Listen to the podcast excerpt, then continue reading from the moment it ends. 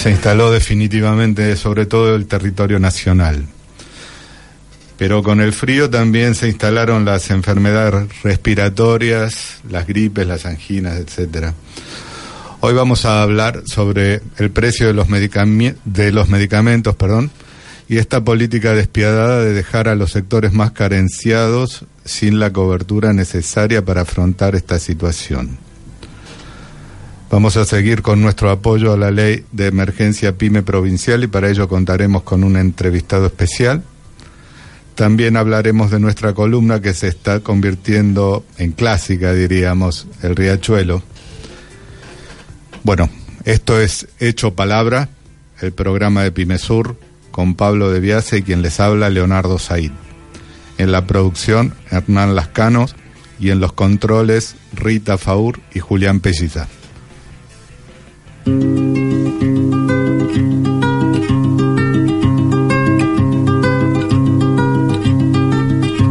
Ojalá que las hojas no te toquen el cuerpo cuando caigan, para que no las puedas convertir en cristal. Ojalá que la lluvia deje de ser milagro que baja por tu cuerpo Ojalá que la luna pueda salir sin ti.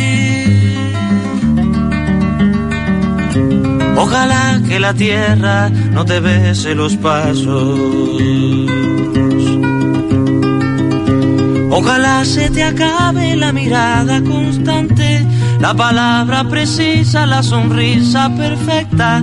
Ojalá pase algo que te borre de pronto, una luz cegadora disparo de nieve, ojalá por lo menos que me lleve la muerte, para no verte tanto, para no verte siempre, en todos los segundos, en todas las visiones.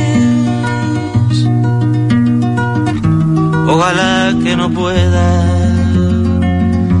tocarte ni en canciones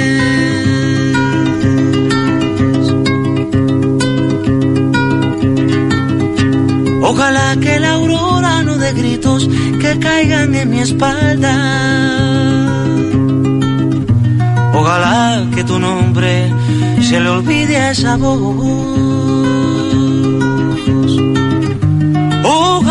No retengan tu ruido de camino cansado. Ojalá que el deseo se vaya atrás de ti a tu viejo gobierno de difuntos y flores. Ojalá se te acabe la mirada constante, la palabra precisa, la sonrisa perfecta. Ojalá pase algo que te borre de pronto, una luz cegadora, un disparo de nieve. Ojalá por lo menos que me lleve la muerte para no verte tanto para no verte siempre, en todos los segundos, en todas las visiones. Ojalá que no pueda tocarte ni en canciones, ojalá pase algo que te borre de pronto, una luz cegadora, un disparo de nieve, ojalá por lo menos que me lleve la muerte, para no verte tanto, para no verte siempre, en todos los segundos.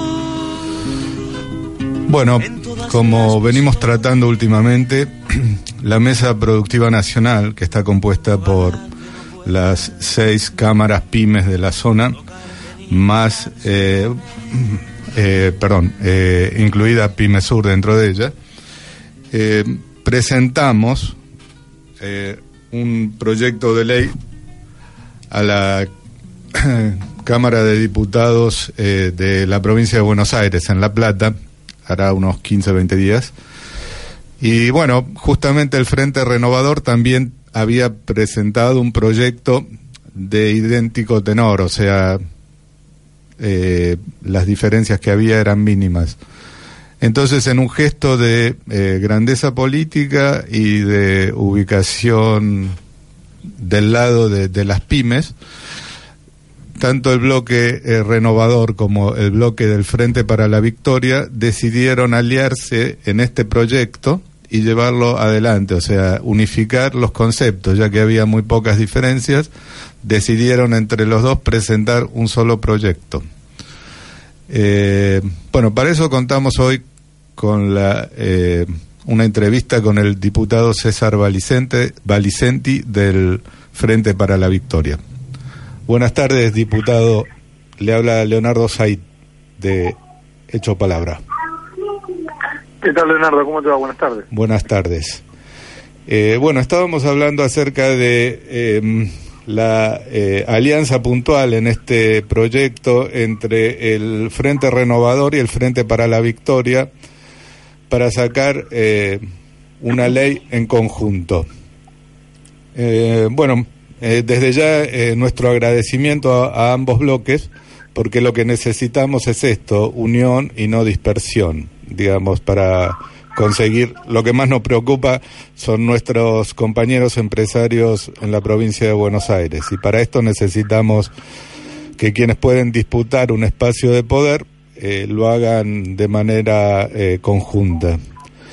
Eh, queríamos hablar acerca de, de, los últimos tiempos, acerca de cómo, cómo se está dando en la provincia la situación PYME si usted podría darnos su perspectiva.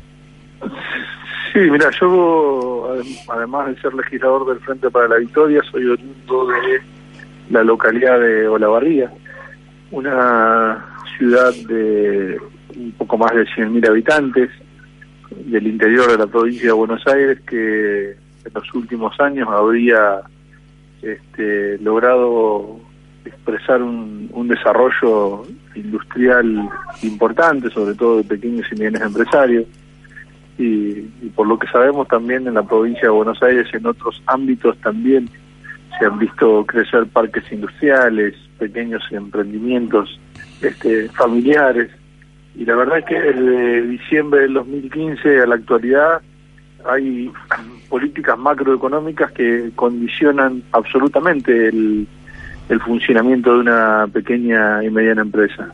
Básicamente por, por tres eh, elementos o tres factores que, que perjudican su actividad. Uno tiene que ver con la, la baja en el consumo. Hay este, un nivel de, de consumo en la actualidad mucho menor al que existía hace un año y medio dos años atrás.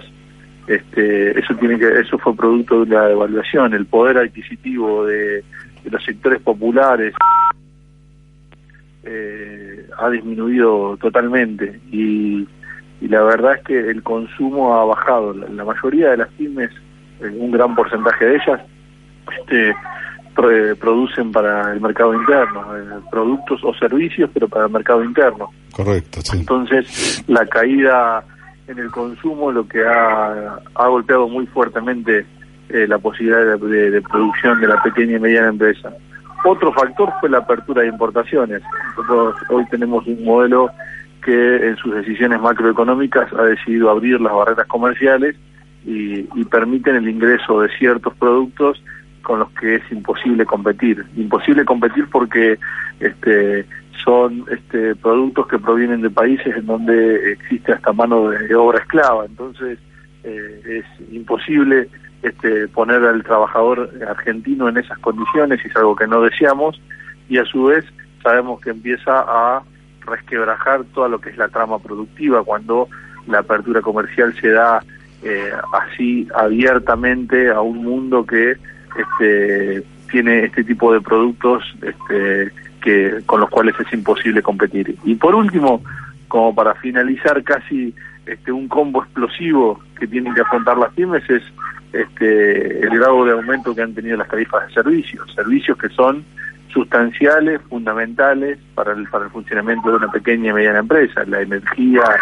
este ya sea eléctrica, el gas, este los servicios de agua, es decir, han aumentado abruptamente todos en un promedio del 300% en este último año y medio y la verdad es que afrontar esos gastos en una en un marco de recesión económica, de retracción de la economía es muy es muy difícil. Producto de toda esta de, este diagnóstico que nosotros lo, no lo analizamos en términos estadísticos y de números de la provincia de Buenos Aires, sino que nos, nos los toca vivir en carne propia en cada uno de nuestros distritos, es que empezamos a, conversar, como bien vos lo decías, con estas entidades, que la verdad que es para recalcar el trabajo que se han dado desde la Mesa Productiva Nacional, porque el trabajo en conjunto entre diferentes entidades es, es muy importante, así como vos destacás el trabajo que nosotros podemos este, acordar con los diferentes bloques en la Cámara de Diputados, me parece que es un gesto de madurez que las diferentes entidades acuerden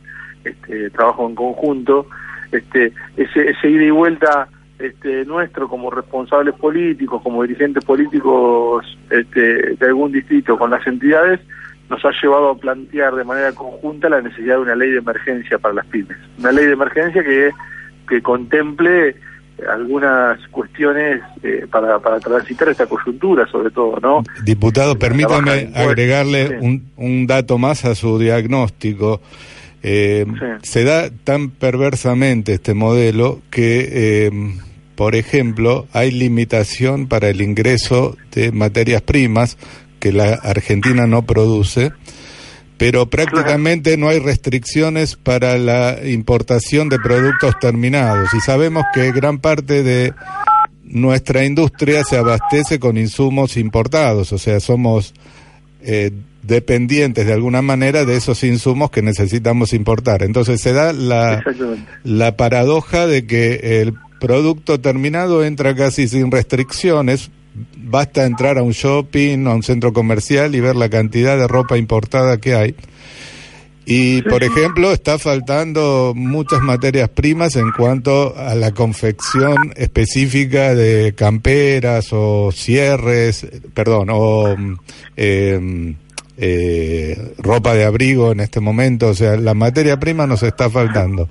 Porque no, o sea, es tan perverso esto y está lleno, prácticamente no se ven camperas eh, nacionales, o sea, es un sector en el cual yo estoy involucrado y estamos eh, tapados de competencia desleal, como usted bien decía, provenientes de países donde hay trabajo eh, infantil y donde hay trabajo esclavo. Por eso nuestras entidades están, digamos, no cuestionando el el resultado de las urnas, porque digamos la política económica responde a lo que la gente de algún modo votó, pero lo que no podemos permitir es que se violen tratados tratados internacionales que tienen el eh, carácter de igualdad en la Constitución, o sea, son los tratados internacionales tienen eh, la misma validez que la Constitución nacional.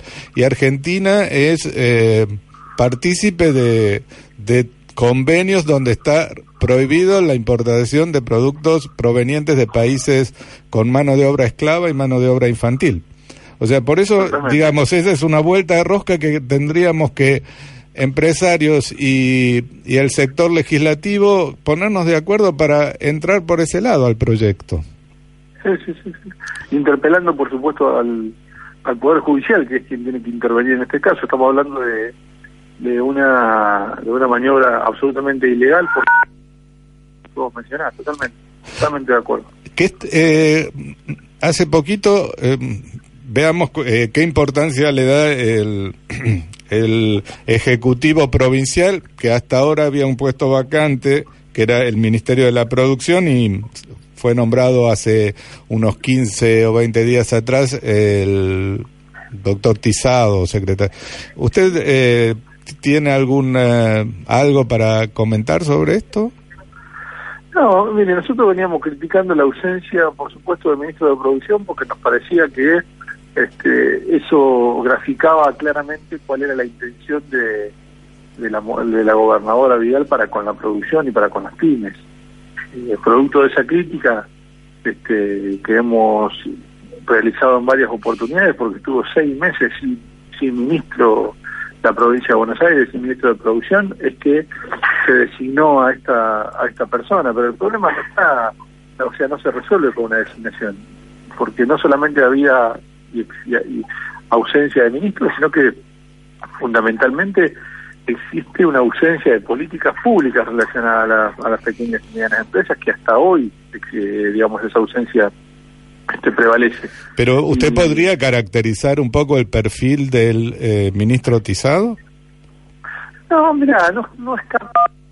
¿O de dónde proviene? ¿De qué sector proviene? Eh, no, no me... Si, me disculpas, no, no, no, yo no me detendría en lo, en lo personal. Creo que... Eh, se está moviendo, diputado, por favor, porque se está perdiendo la, la llamada.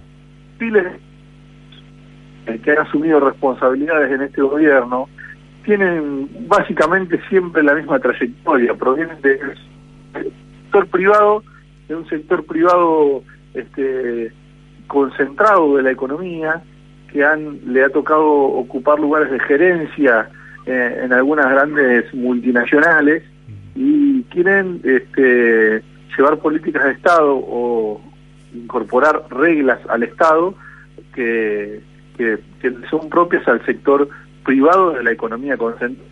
Entonces ahí es cuando este, empiezan a encontrar la necesidad ideológica de realizar ajustes y de, en este caso, desde mi de porque nosotros estamos hoy en Argentina y en la provincia de Buenos Aires, que básicamente se va a centrar en lo que es eh, exportación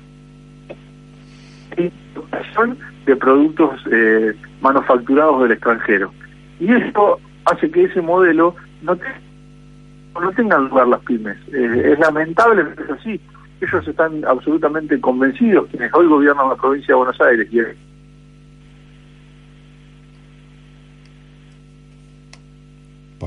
Eh, bueno, perdimos la señal.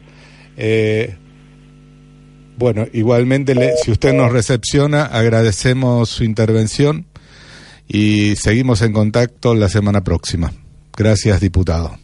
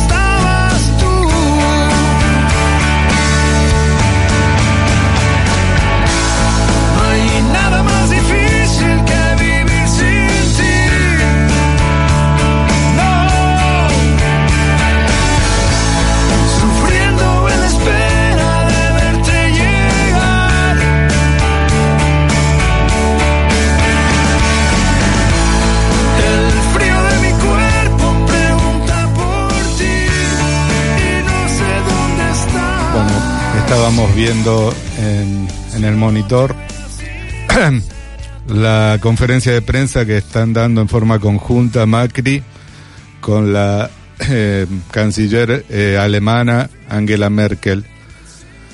Eh, curiosamente, Alemania es uno de los países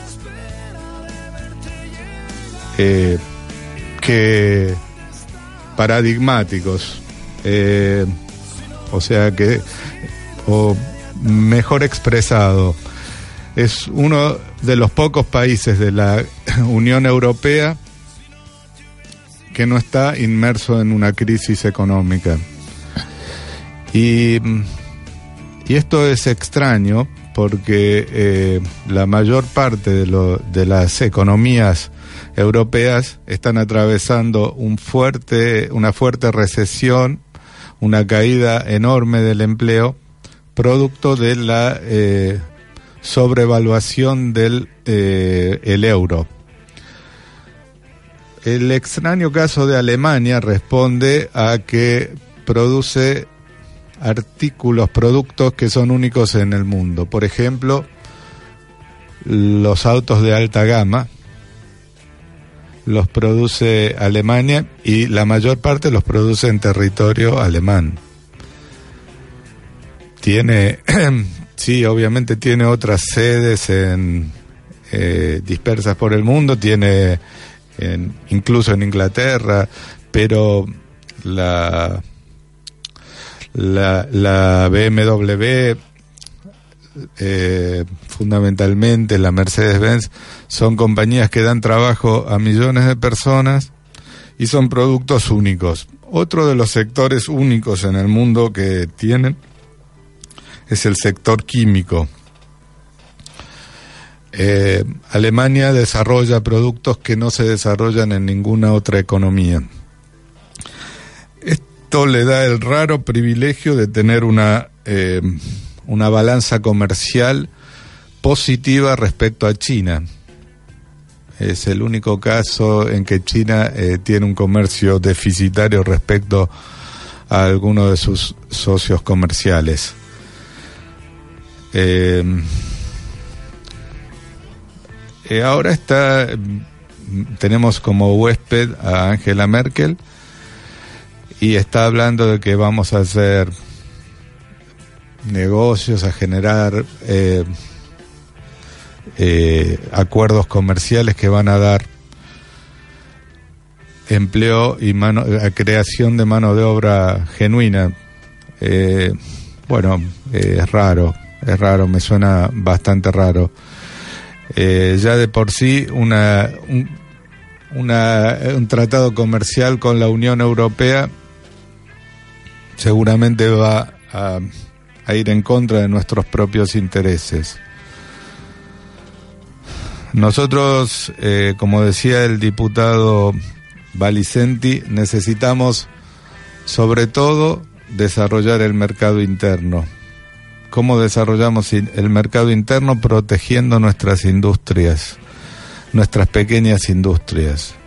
Eh, nosotros, las pymes, damos, eh, producimos alrededor del 50% del Producto Interno Bruto Nacional. Pero ojo, damos empleo a cerca del 80% de la mano de obra. Eh, el resto, cerca de un 20%, está eh, generado por el sector Estado y por las grandes corporaciones. Así que atención con este dato. Cuando atentan contra las eh, pymes, están atentando contra vos, contra vos y contra vos. Porque el, el trabajo, el trabajo, el salario, el, la ocupación, el consumo, todo redunda en una mejor calidad de vida. Cuando defendemos a la pyme, estamos defendiéndote a vos, te estamos defendiendo tu salario, estamos defendiendo tu puesto de trabajo. Cuando avasallan a una pyme, está, también te están avasallando a vos, a mí. Así que estemos muy atentos con lo que estén firmando en esta oportunidad Macri y Angela Merkel. Ahora vamos a la pausa institucional.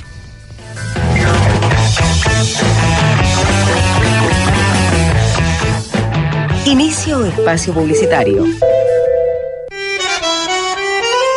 En la gráfica, el único amarillo que nos gusta es el de las hojas secas del otoño. Radiográfica, FM 89.3. Cooperativa Gráfica Patricios. Impresión de folletos, diarios y revistas. Avenida Regimiento de los Patricios 1941. Teléfono 4302-8682. Gráfica Campichuelo. Diseños, intercalados, encuadernación, embolsados y todo lo que usted necesita. Campichuelo 553. Teléfono 4981-6500. Por todas nuestras luchas, la revolución será televisada. Ahora, Radiográfica Televisión, RGTV. Encontrá todas las coberturas de lo que sucede en nuestras calles, en cada marcha, en cada movilización, en cada rincón donde se encuentra el pueblo. Ahí están nuestras cámaras. Para encontrar todas nuestras coberturas, entra a la sección de videos de nuestro Facebook, Radiográfica FM 89.3. RGTV, Comunicación Popular en Movimiento. Todo lo que conoces siempre puede hacerse de una forma alternativa. Hace muchísimos años que hemos decidido esta forma de, de vida, de, de conductas y pensamos siempre en la fábrica creciendo con inclusión. Animate a fabricarla. Estamos dando distintas este, disputas frente a un gobierno como, como el de Macri que este año ha avanzado violentamente contra los espacios culturales. Fabricando alternativas es el viaje por la economía social y solidaria. Casi dos años de, de ida y vuelta, de, de- en, menos, en menos de un año resistimos cuatro intentos de desalojo. Pasaron muchísimas cosas, muchísimas cosas. Con... Jueves, de 15 a 16 horas, por Radiográfica FM 89.3. ¡Térnico! ¡Térnico! ¿Cómo se llama el térnico este? ¿Quién está en el banco? San Paoli se llama. ¿Cómo? ¿San Falopi? ¿Y este quién lo juna? ¿Qué? Estuvo en Perú, en Chile, en España, Ah, ¿y acá? ¿A quién dirigió? Argentino Rosario. ¡San Falopi! ¡Ay, Dios! ¡Térnico! ¡Pone gente desconocida como vos! Abrí la cancha, un programa de fútbol, actualidad, entrevistas, historias, música y humor. De lunes a viernes, de 20 a 21, con Carlos Zaira, junto a Leonardo Martín, Diego Cesario, Martín Gorojovsky y el resto de la banda. Y además, el alargue de los domingos, de 22 a 0, por Radiográfica FM 89.3.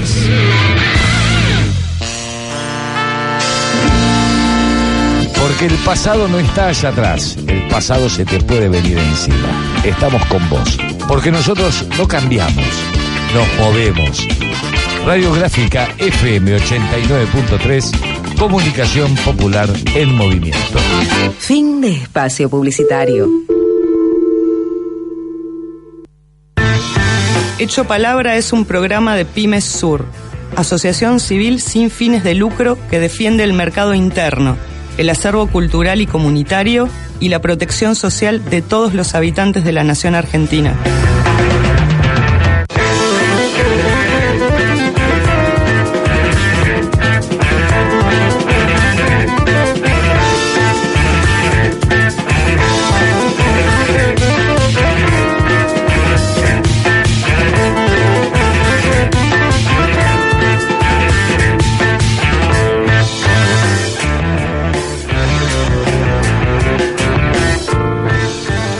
Bueno, en este segmento vamos a hablar de un grupo de estudios de la Universidad Nacional de Avellaneda eh, que hace un seguimiento eh, estadístico eh, en materia económica sobre los distintos sectores de la economía.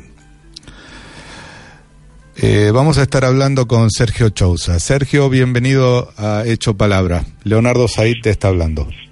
Leonardo, buenas tardes a vos y a todo tu equipo. Bueno, eh, Sergio, contanos un poquito acerca de eh, el grupo del cual form- formas parte. Eh, ¿Qué mecánica, qué objetivos tienen? Bueno, la ¿Cómo está compuesto? La naturaleza del grupo es un grupo de investigadores en ciencias sociales. Todos formamos parte de la Universidad de Avellaneda, si bien tenemos diferentes eh, orígenes eh, en términos profesionales. Hoy en día estamos aunados en un observatorio que se encarga de investigar temas de políticas públicas, en particular temas de economía. Eh, por medio del observatorio, que venimos ya llevando un trabajo de un año y medio, nosotros hacemos análisis de coyuntura sobre el análisis de políticas públicas y después hacemos investigación más académica de largo plazo en función a proyectos de investigación. Y bueno, el núcleo principal de nuestro grupo se compone mayormente de economistas, pero también tenemos otros profesionales de ciencias sociales y de ciencias económicas. El, el núcleo siempre es eh, el, el interés común por el análisis de las políticas públicas. Bien. Eh, estamos, estuve eh, viendo el material generado por ustedes acerca de el sector maderero y el sector eh, de medicamentos. Eh, sobre todo el sector de medicamentos eh, me pareció realmente duro, fuerte, realmente eh, cruel acerca de lo que está pasando en el en este sector que eh, se en e- e- desde que está el gobierno en sus el nuevo gobierno el de Macri más que duplicaron los los precios y es un sector cuya demanda es inelástica, o sea, por más que aumente tal medicamento, uno tiene que seguir comprándolo porque depende de eso, su vida, su calidad de vida o la salud misma. Sí, sí, sí, claro. Eh, a ver, en materia de medicamentos, lo que ocurrió a fines de 2015 es que, a tono con el resto de los ítems de la economía, ¿no? Hubo una fuerte liberalización de los precios, sobre todo el mercado en, nuestro país se compone alrededor del 50% de medicamentos importados y la otra mitad de productos este, fabricados por las dro- droguerías nacionales. Eh, bueno, con el alza del tipo de cambio de fines de 2015, ahí hubo un primer cimbronazo.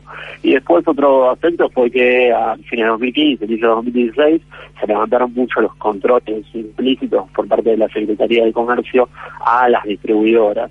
Eh, como marca un poco el informe, la estructura de comercialización de, de la industria farmacológica en Argentina tiene este, mucha amplitud, mucha heterogeneidad y está muy atomizada la parte de la producción del, del químico y la, generación de- del producto de la droga en sí mismo por parte de los laboratorios, pero después se va concentrando aguas abajo en la cadena de valor y las drogue- droguerías y distribuidoras tienen ya, este, se, se forma como un cuello de botella, con lo cual tienen mucho poder de formación de precios.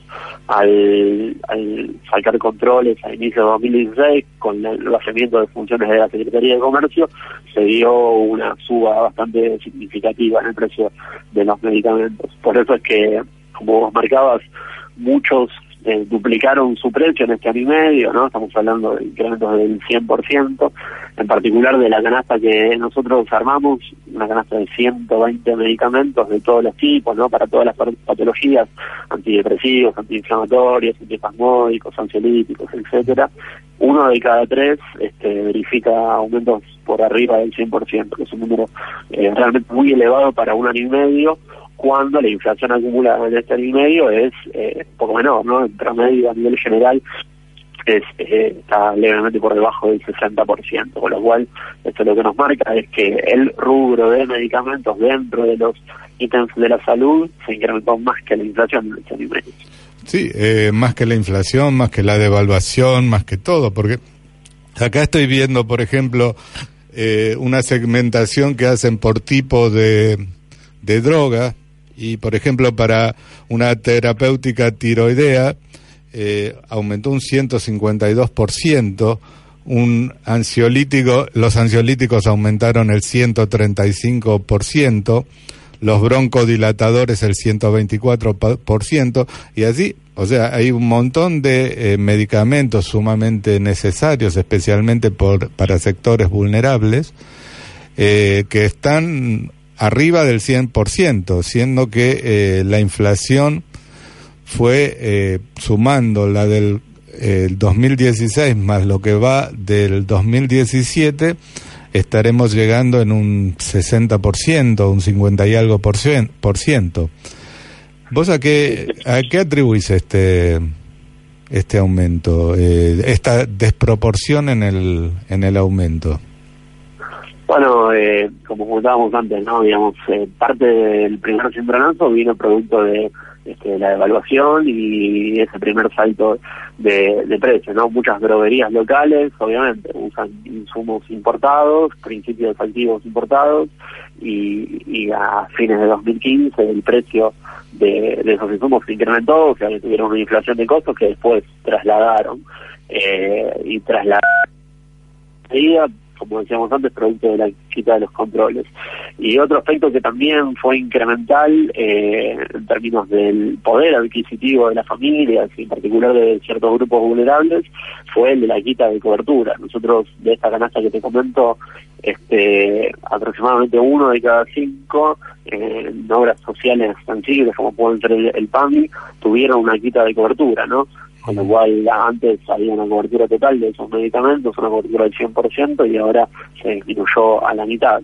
Eh, muy en particular eh, aquellos eh, eh, medicamentos del grupo de los antidepresivos, la gran mayoría tuvo, tuvo una quita de cobertura a la mitad, con lo cual digo los grupos vulnerables eh, que tienen su consumo atado por una cuestión, lo que vos comentabas previamente, ¿no? de la baja elasticidad, la imposibilidad de sustituir estos productos, porque no es como este un, un televisor que uno este, en última instancia puede decidir no comprarlo, no consumirlo. ¿no?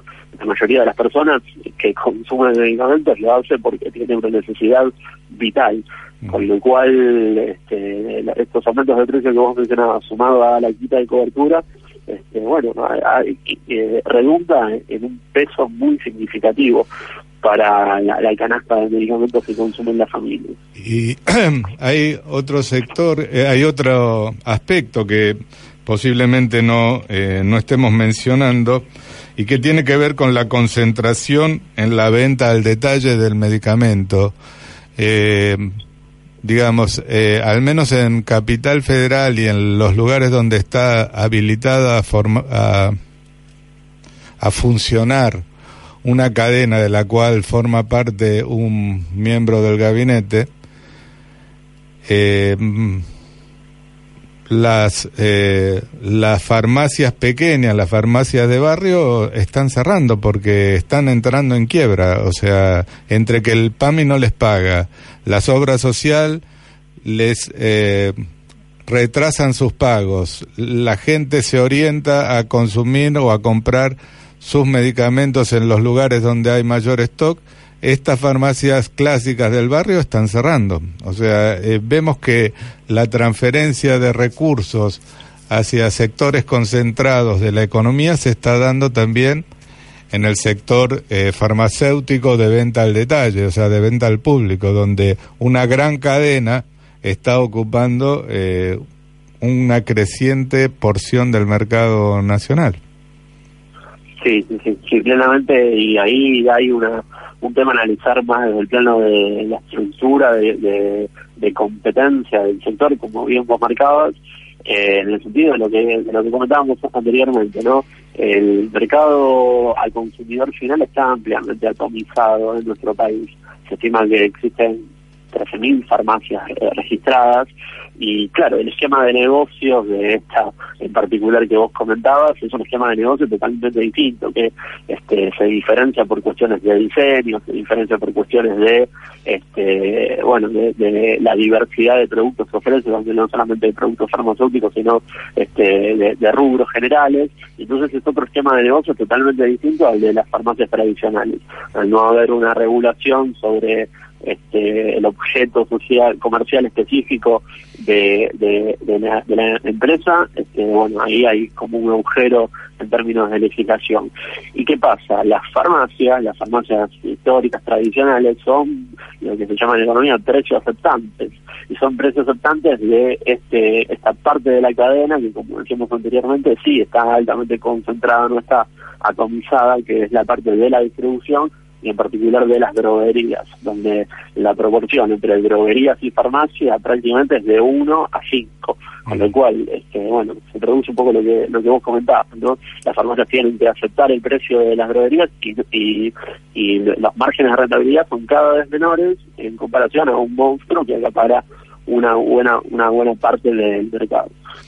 Eh, Sergio, para terminar, y una reflexión sobre el sector maderero, que estamos viendo una creciente importación, como veníamos hablando también con el diputado provincial Valicenti, una creciente eh, importación de productos terminados y eh, una, eh, por ejemplo, acá estoy viendo que en, la, en los escritorios aumentó en el primer cuatrimestre del 2016, o sea, una diferencia entre el primer cuatrimestre del 2016 y del 2017, hay una diferencia del 395%. O sea, aumentó casi eh, cuatro veces la importación de escritorios provenientes del exterior. Mientras que eh, eh, por otro lado, eh, eh, la exportación que hacíamos nosotros de muebles eh, está cayendo en forma consecutiva. y por otro lado, lo que está aumentando es la exportación del sector madera, la madera para la elaboración de, de los muebles. O sea, lo que está quedando en el camino es el sector industrial, digamos, el que está perjudicándose en, en esta cadena es el sector industrial, el pequeño eh, fabricante de muebles, ya sea medida o de estándares, eh, este es el que está saliendo más perjudicado.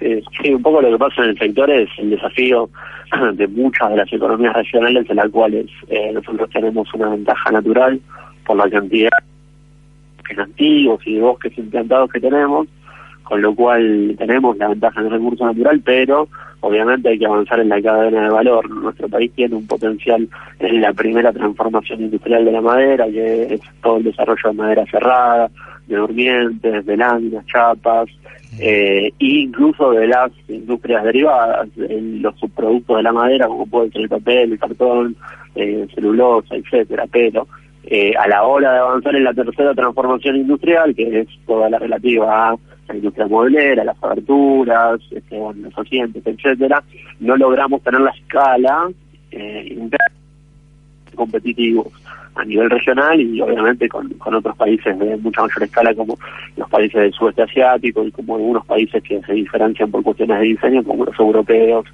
donde obviamente Italia es el mayor exponente. Ahí los números que vos comentabas relativos a al comercio en el último año son un poco una generalidad de lo que estamos viendo en el resto de los sectores de la economía, ¿no? Producto del cambio en el régimen comercial, de la liberalización de importaciones a partir de la eliminación de las declaraciones juradas anticipadas y este régimen de, licencias automáticas y no automáticas, bueno, muchos rubros este, producto de pedidos de importación que estaban siendo retaseados en la anterior administración y ahora se, se liberaron en manada, por decirlo de alguna forma, eh, bueno, tenemos estos números en el comercio que, que, vos comentabas, incrementos por arriba del 100% en productos terminados. Eh, lo preocupante en este sector en particular es que no solamente se dio en este 2017, sino que ya se venía arrastrando en 2016, con lo cual este, en muebles terminados, escritorios, este, bueno, todo lo que comentabas vos, eh, todo lo que sea cómodas, armarios, eh, mesas, estos incrementos del 100% ya se eh, duplican, porque son dos años seguidos. Con lo cual, bueno, muchas empresas pymes, eh, como ustedes saben, las carpinterías que hacen muebles sin escala y sin mucha diferenciación por diseño, es imposible que compitan contra la avalancha de importaciones, con lo cual se está viendo que están cerrando muchas pymes y, y bueno, surge también el mismo fenómeno que la industria farmacéutica. El mercado se empieza a concentrar entre las principales dos o tres este, grandes modeleras que, tenemos, sobre todo en el polo industrial de, de Hudson y de RCTI, que sí son competitivas a nivel local. Bueno, Sergio, te comprometemos para eh, en próximos programas ir abordando temáticas que vayan ustedes controlando y que nos vayan pasando información. Desde acá te enviamos un, un saludo y recordamos que por más que estemos hablando de números, en definitiva de lo que hablamos son es de personas, es de gente que está quedando sin trabajo, es de empresas que están cerrando sus puertas, de barrios que están quedando como fantasmas, de galpones que están abandonados a ser invadidos por ratas, por, por nada, por desperdicios, eh, pero fundamentalmente la exclusión y la marginación de gente que hasta ahora se mantenía con su puesto de trabajo y que cada vez más se eh, suman a las filas de desocupados. Eh, bueno, te mandamos un saludo y gracias. Gracias por tu contribución a nuestro programa. Es Sergio Chousa de la Universidad Nacional de Avellaneda. Abrazo y quedamos en un. Gracias.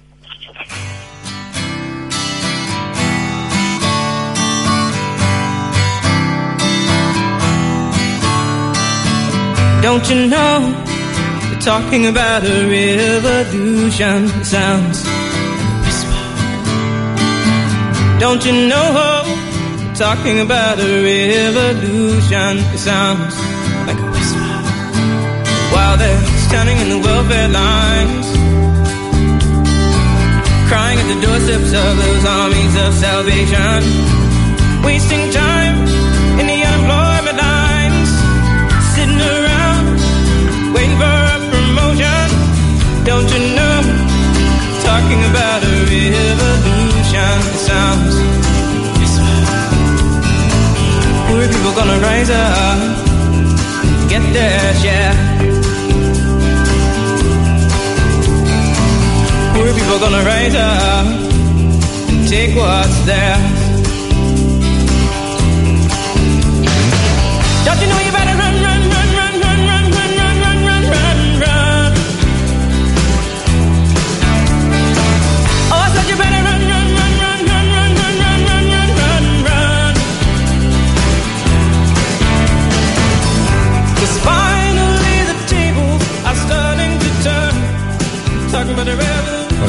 Los minutos corren, este programa se nos hizo muy corto, eh, pero no queremos dejar vacía nuestra columna clásica, que es la del riachuelo, que es parte de nuestra vida, es parte de nuestro, nuestra niñez, nuestra infancia, los que estamos arraigados al territorio, los que nacimos entre la boca y barracas, los que estuvieron del otro lado, entre Avellaneda, Lanús, Lomas de Zamora, el Doc Sud.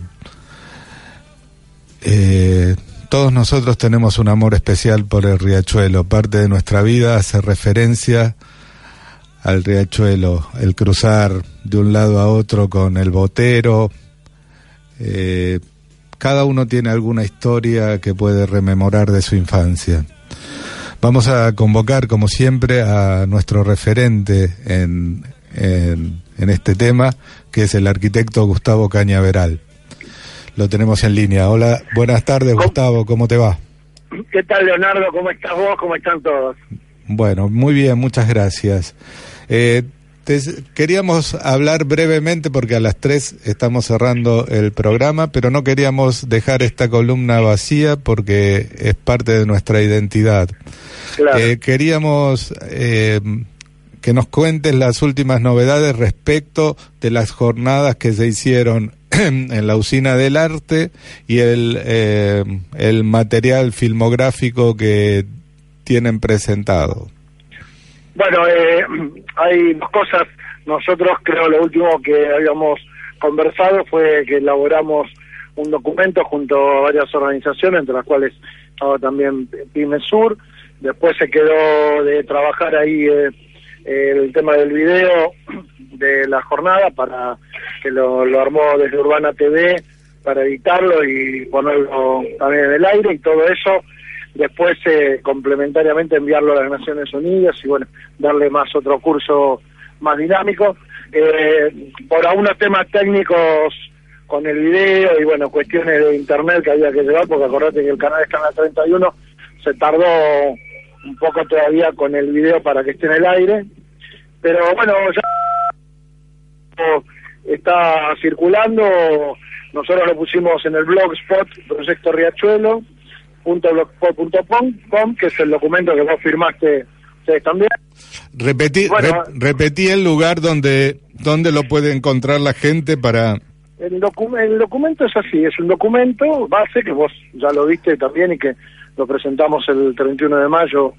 en- No, no, eh, más ¿La allá, el, el documento, estábamos hablando del video, vos me dijiste que ya lo subiste a las redes. No, todavía Ah, no pudo subir, pero por una cuestión técnica de, de internet, que en la Vice 31, bueno, un tema. El video todavía no está, no. ah, ok. Mientras tanto, lo que está es el documento que vos por ahí lo tenés, pero que es, eh, lo, lo pusimos ahora en el blogspot Proyecto Riachuelo, que está ahí.